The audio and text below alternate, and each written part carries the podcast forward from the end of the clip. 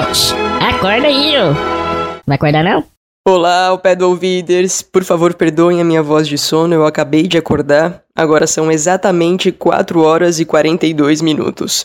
O sol ainda não apareceu, um dia comum, não fosse a minha primeira vez em uma fazenda de café. Eu sou Josiele Ingrid, jornalista na diretoria de comunicação da UFO, e vale dizer que o Brasil é o maior produtor e exportador desse grão. São dezenas de milhões de sacas todos os anos, é uma fonte considerável de receita da nossa economia atual. Por isso, hoje, acompanhada pelo fotógrafo Milton Santos e pelo motorista Elias Rodrigues, eu quero descobrir quanto da qualidade dessa produção depende só da terra. Será que tem algo mais? é que eu fiquei sabendo que a Universidade Federal de Uberlândia faz parte de uma pesquisa chamada Da Semente à Xícara. A nível nacional fazem parte também a Federal de Lavras e a Universidade de São Paulo. Existem outras seis universidades envolvidas, da Índia, do Reino Unido e dos Estados Unidos. A ideia é investigar o uso da internet das coisas para melhorar a cadeia produtiva do café e medir qual a qualidade do que a gente bebe na xícara.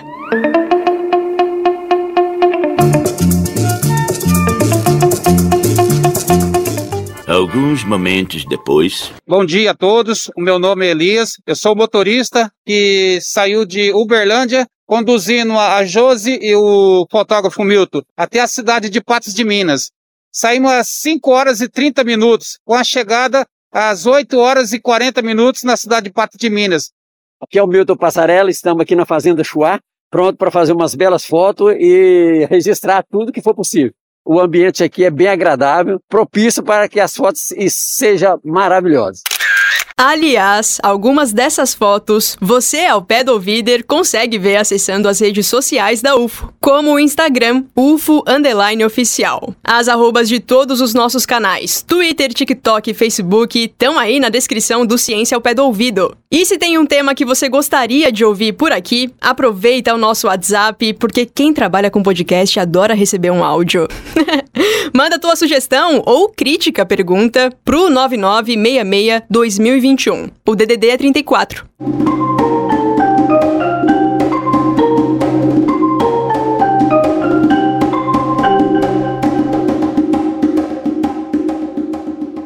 Agora que eu já tô um pouquinho mais acordada, o meu principal contato para conhecer na prática funcionando o da semente à xícara é a professora associada Líbia Diniz Santos.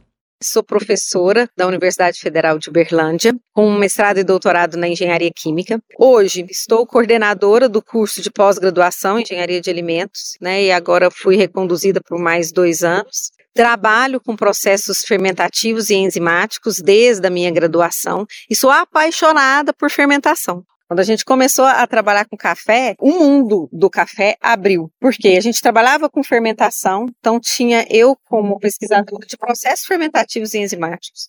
Aí tem o professor Matheus, né, já especialista aí em bioinformática. O professor Laurêncio, o professor Pedro, eles são da pesquisa de aplicação da inteligência artificial. Quando a gente reuniu uma equipe totalmente interdisciplinar, para a gente aplicar os conhecimentos no café foi uma coisa assim revolucionária, porque o agro, ele necessita muito dessa tecnologia. A intenção da universidade, né, é ajudar o produtor rural a tomar decisões baseado nas informações que são possíveis serem monitoradas. Então, a ideia de trabalhar com café, tornar esse café de qualidade, porque nossa região, ela é maravilhosa, ela tem uma excelente produtividade em café. E o nosso fruto também tem qualidade. Então, qual é a ideia? Tornar que essa qualidade do fruto chegue até a xícara. E aí, lá na xícara, as pessoas vão conseguir ter todas as percepções sensoriais de um processo pós-colheita sendo feito de maneira correta e de maneira assertiva. E aqui na UFO Patos de Minas, a gente tem os quatro professores envolvidos, mais 20 alunos. Alunos iniciações científicas da engenharia de alimentos, da biotecnologia, da engenharia de telecomunicações. Nós temos mestrados sendo desenvolvido aqui na engenharia de alimentos e na biotecnologia. Nós temos doutorado na biotecnologia e nós temos pós-doc. Então a gente reuniu alunos e expertise das três áreas dos cursos que estão em Patos de Minas para colocar e desenvolver tecnologia para o café. Entre pesquisadores responsáveis, principais e associados das nove instituições, como eu disse no início, três aqui no Brasil e seis lá fora, são 28 cientistas no total, além dos grupos que se formam em cada lugar com estudantes que participam como bolsistas ou voluntários. Antes de partir para conversar com essa professora apaixonada pelo que faz, eu li que as principais espécies produzidas aqui no Brasil são a arábica e a robusta. Cada uma tem as suas condições ideais de cultivo, e aqui no Cerrado, a arábica é a que se dá melhor. Eu ainda quero entender como funciona a produção de cafés especiais, aqueles que não são extremamente torrados para esconder algumas imperfeições. Mas antes, vamos começar entendendo parte do processo comum daquele café que a gente encontra em qualquer prateleira de supermercado. Depois do plantio, da florada, quando os campos ficam perfumados e brancos porque a flor do café desabrochou, e da colheita, os cafés são lavados, e é já nesse momento que os melhores grãos são separados e precisam ainda secar. Hoje, os cafés, eles precisam secar. Eles secavam todos nos terreiros, mas a área necessária para a secagem ela é muito grande. Então, o que, que o, o, produtor hoje já usa? Alguns secadores mecânicos, secadores rotativos, secadores estacionários, para conseguir acelerar o processo de secagem desse café. E com isso, melhorar a logística aqui do pós-colheita. Existem sim a parte de secagem nesses terreiros, que é de asfalto ou cerâmica, Existem aqueles terreiros que são chamados terreiros suspensos. A secagem é mais lenta, mas ela é mais homogênea, então garante uma qualidade melhor para o café. E esses secadores mecânicos. O som que vocês ouviram antes estava um pouco mais distante na gravação, agora está muito perto, porque a gente andou aqui na fazenda e se aproximou de uma espécie de secadora mesmo de café. Existe um lado em que o café é totalmente lavado depois ele é separado da casca e esse café é passado por alguns metros de distância até uma secadora. Secadora cujo som vocês estão ouvindo agora. Uma breve observação aqui. O Márcio Gama, o nosso mago editor de áudio, um super profissional, conseguiu tirar quase que todo o ruído das gravações que eu fiz em campo aberto, literalmente ao ar livre. Se ele não fosse tão excelente, as vozes que você está ouvindo nesse programa estariam quase tão desagradáveis quanto o ruído dessa captação que você acabou de ouvir. Obrigada, Márcio. No começo desse episódio, eu mencionei que o Brasil é o maior produtor e exportador de café do mundo.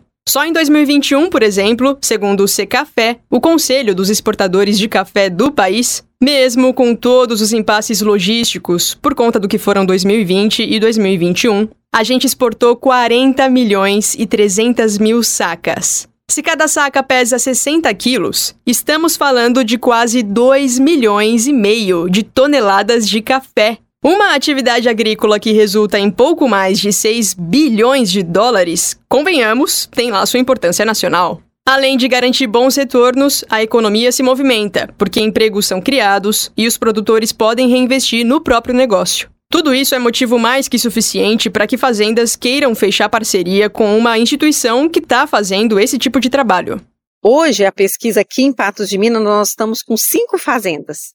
Essas cinco fazendas, elas abriram a estrutura delas para que a gente consiga realizar nossos experimentos on-farm, na própria fazenda, para que a gente consiga reproduzir realmente o ambiente que eles estão, para a gente conseguir adquirir qualidade na xícara desse café.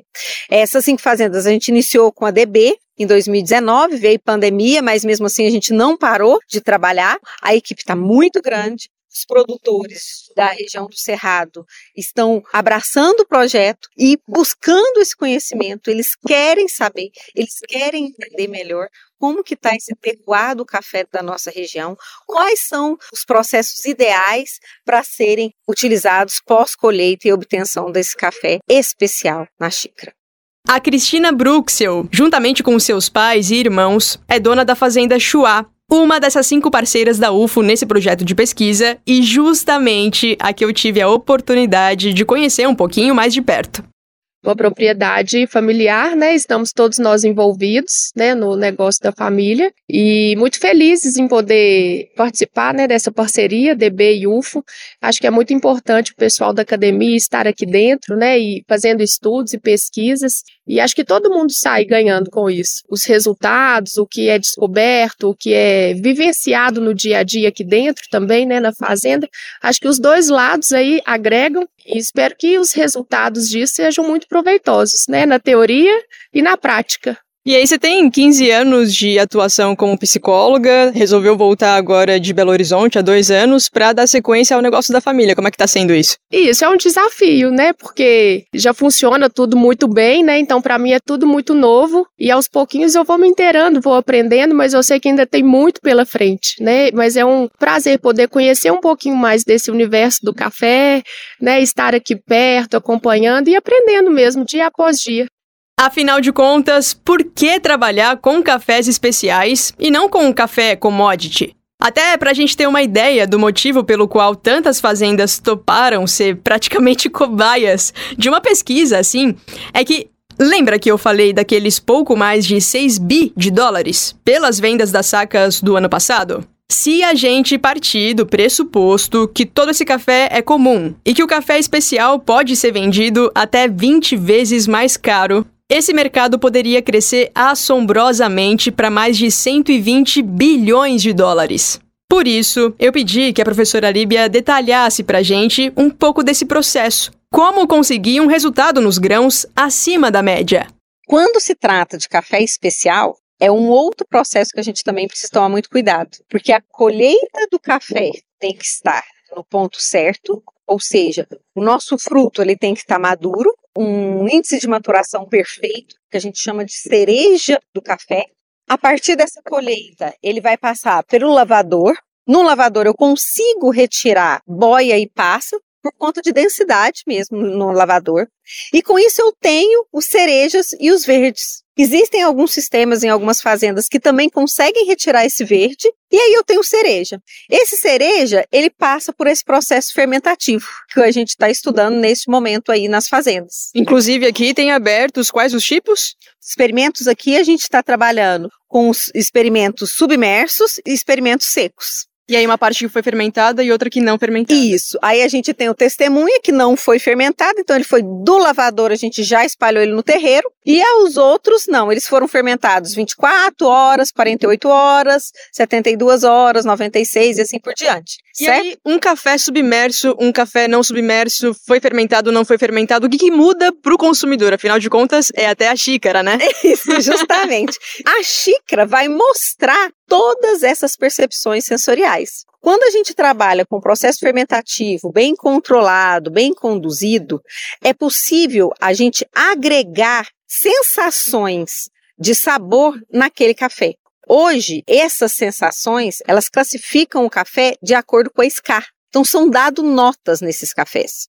Esse processo fermentativo bem controlado, bem conduzido que a professora Líbia menciona, só é possível por conta de uma caixinha preta que os técnicos chamam de datalog. A gente já vai voltar para essa questão de como mensurar a qualidade real de um café. Mas eu acho importante explicar mais sobre esse datalog, porque para que dê tudo certo com o processo fermentativo, que é uma etapa chave para a qualidade final do café, o datalog precisa estar tá funcionando legal. O Igor de Braga Santos é um dos estudantes que integra essa equipe multidisciplinar que está trabalhando no projeto. Ele faz engenharia eletrônica e de telecomunicações e me explicou como funciona a tal caixinha preta.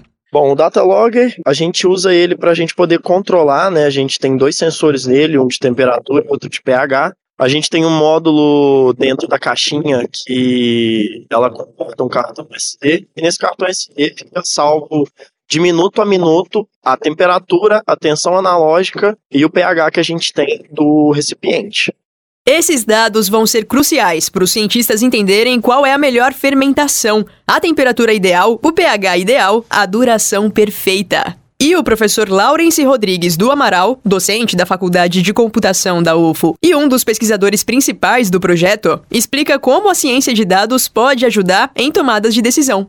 A ciência de dados é o estudo dos dados e das suas informações inerentes a um determinado negócio, e também a todas as visões que podem cercar um determinado assunto.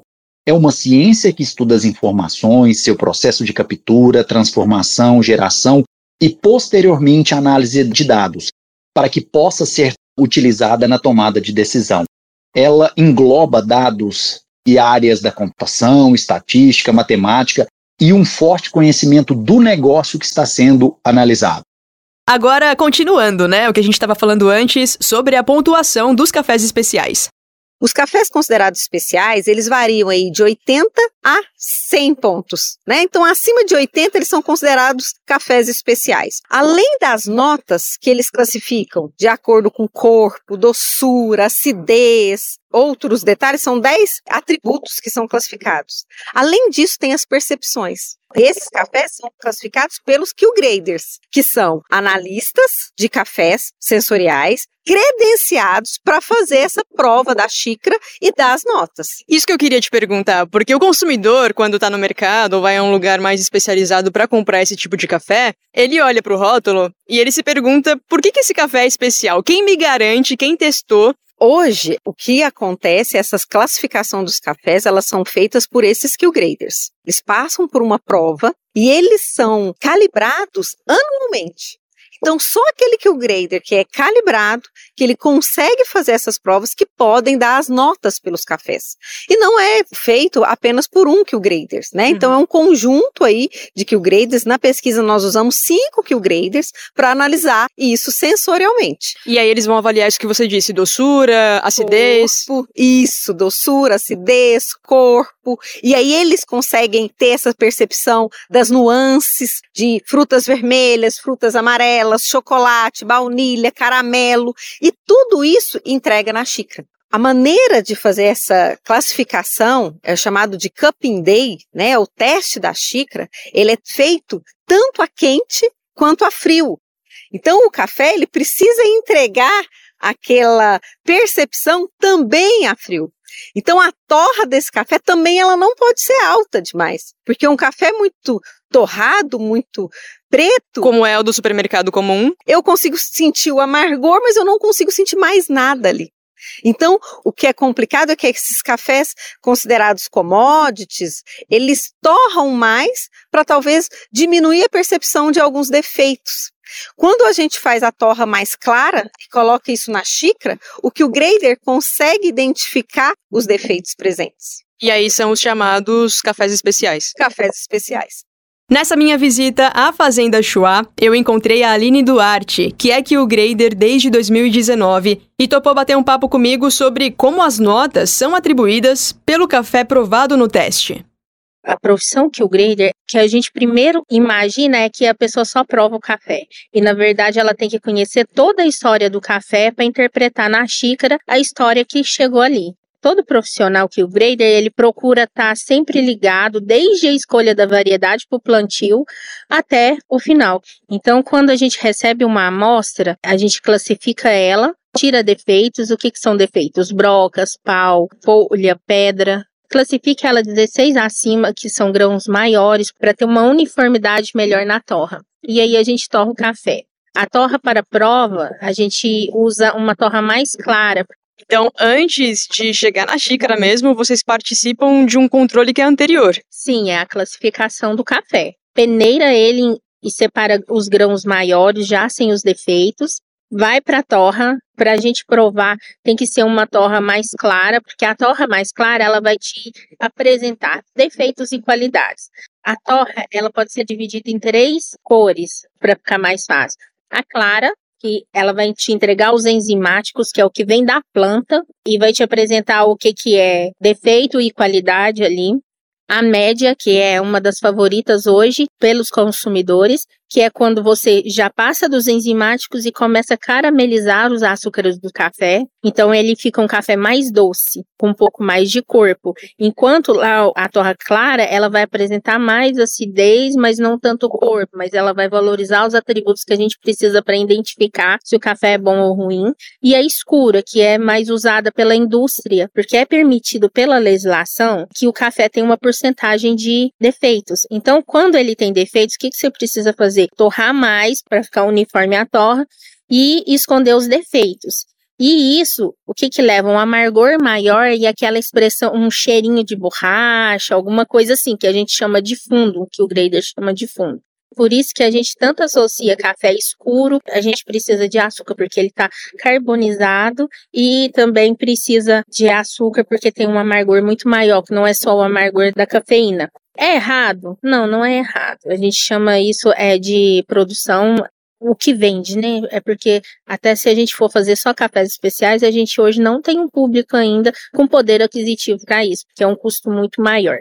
Então, quando a gente fala em análise sensorial, a gente classifica a torra, deixa a torra descansar pelo menos seis horas, e aí a gente moe um jeitinho mais grosso, né? Então, não vai ficar um pó fininho da vovó, ele vai ficar um pó mais grosso. Eu uso 9 gramas, porque minha xícara de avaliação, ela é para 9 gramas pela quantidade de água que eu coloco nela.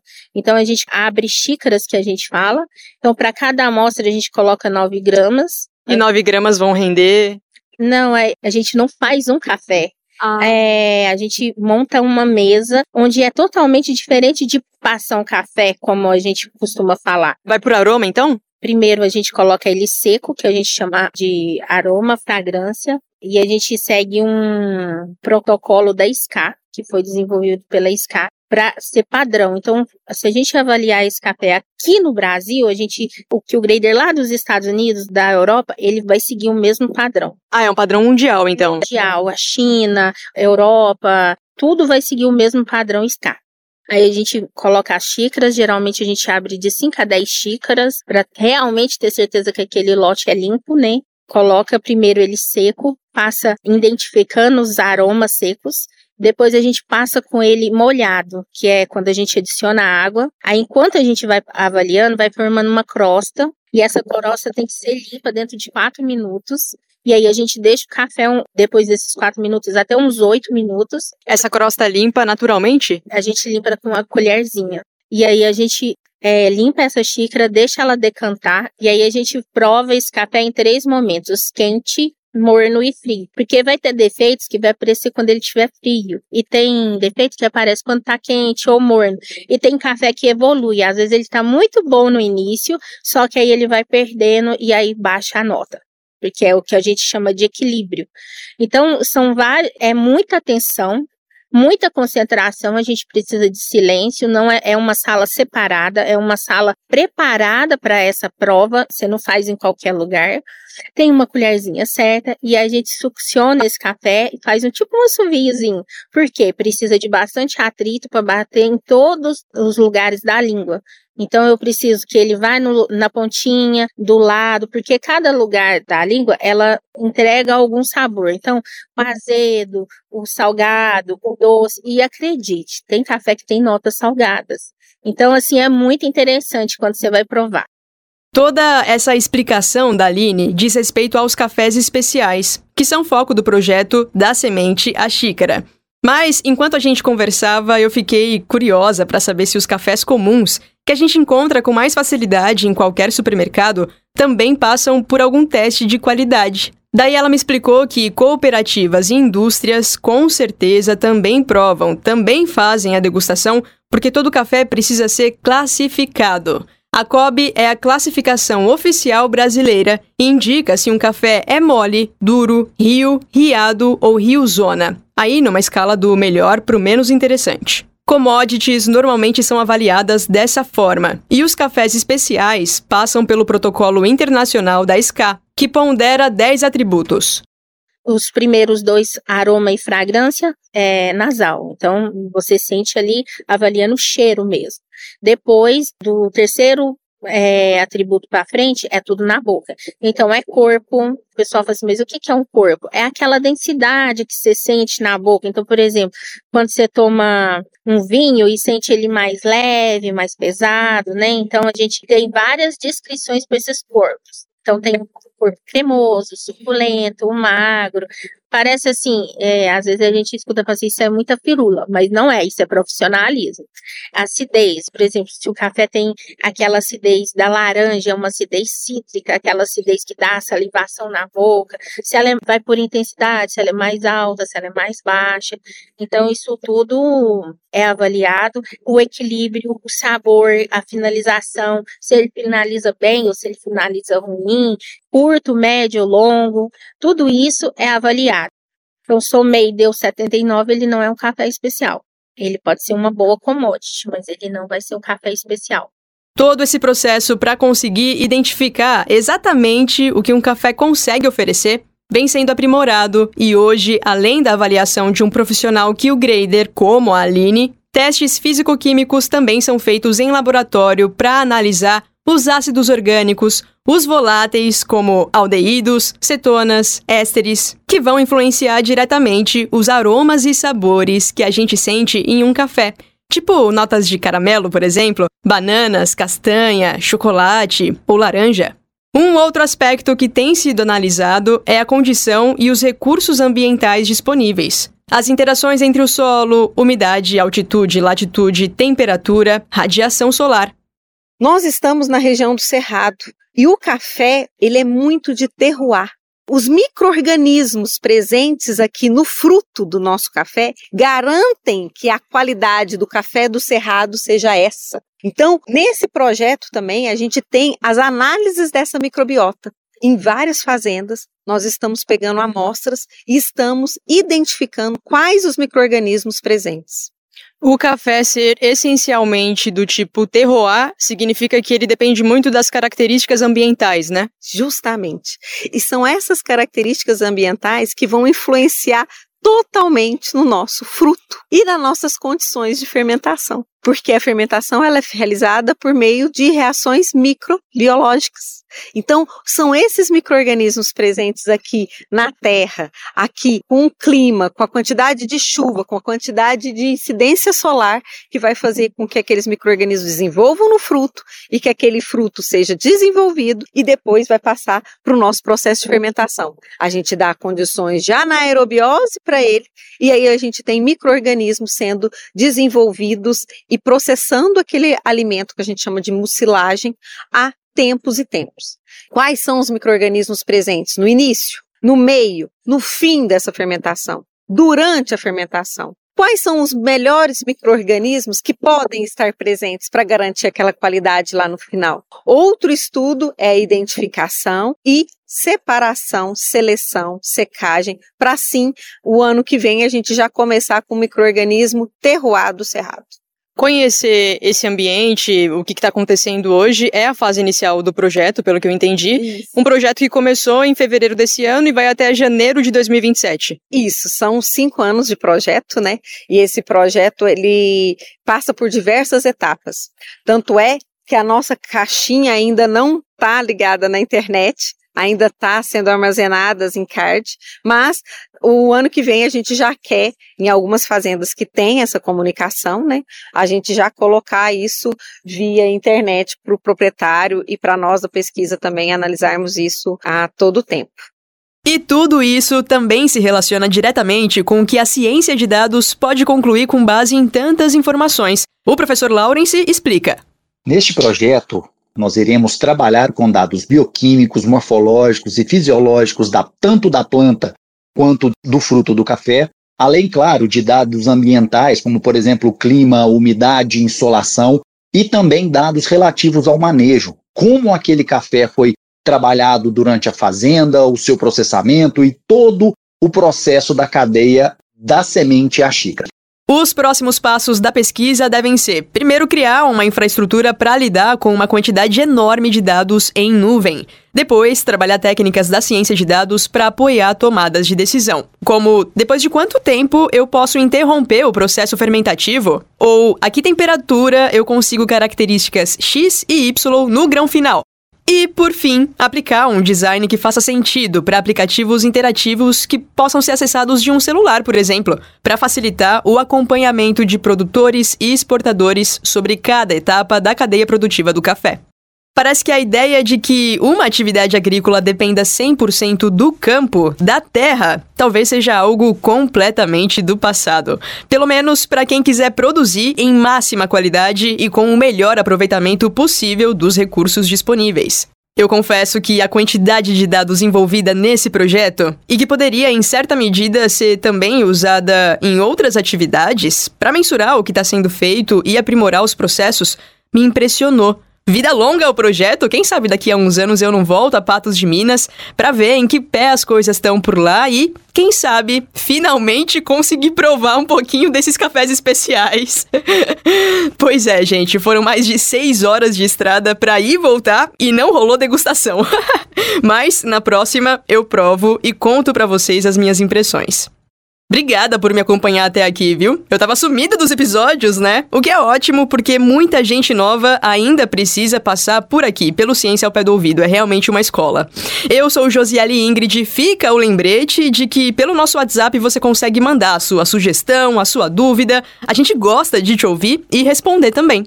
O número é 9966-2021, DDD 34. As nossas redes sociais estão na descrição do podcast. Aproveita para seguir e interagir com a gente. E se você gostou desse episódio, compartilha com todo mundo, envia pros teus amigos, pra família, posta lá nos stories, porque coisa boa a gente joga pra frente, né?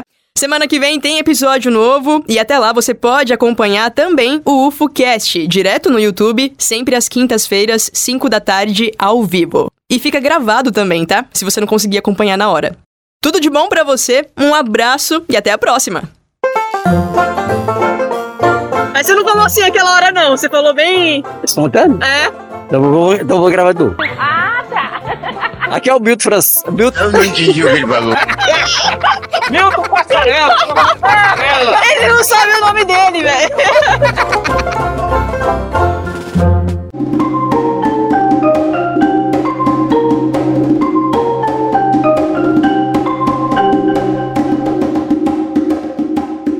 Ciência ao Pé do Ouvido é o podcast de divulgação científica da DIRCO, a Diretoria de Comunicação Social da Universidade Federal de Uberlândia. A coordenação é dela, que me passou essa pauta e que com certeza tinha a expectativa de que eu trouxesse pelo menos um pacotinho de café especial para cá, de Ellen Borges, jornalista e pesquisadora aqui na UFO. Captação de áudio, roteiro, produção, entrevista, edição de áudio e apresentação desse episódio ficaram comigo, Josiele Ingrid. Supervisão de roteiro, jornalista Nayara Chaya. A comunicação imagética foi feita pela estudante e estagiária de design Viviane Aiko. A divulgação nas mídias sociais está comigo, a Vivi e com a Nayara. A principal transição sonora que você sempre ouve no início de um episódio e antes desses créditos é composição do percussionista Eduardo Fraga Túlio e foi gentilmente cedida ao programa pelo próprio Eduardo, que é pesquisador e professor de música aqui na UFO. Uma super edição de áudio, montagem e finalização são do nosso mago, Márcio Gama. A direção de comunicação da universidade é da jornalista e pesquisadora Renata Neiva. Ciência. Ao pé do ouvido.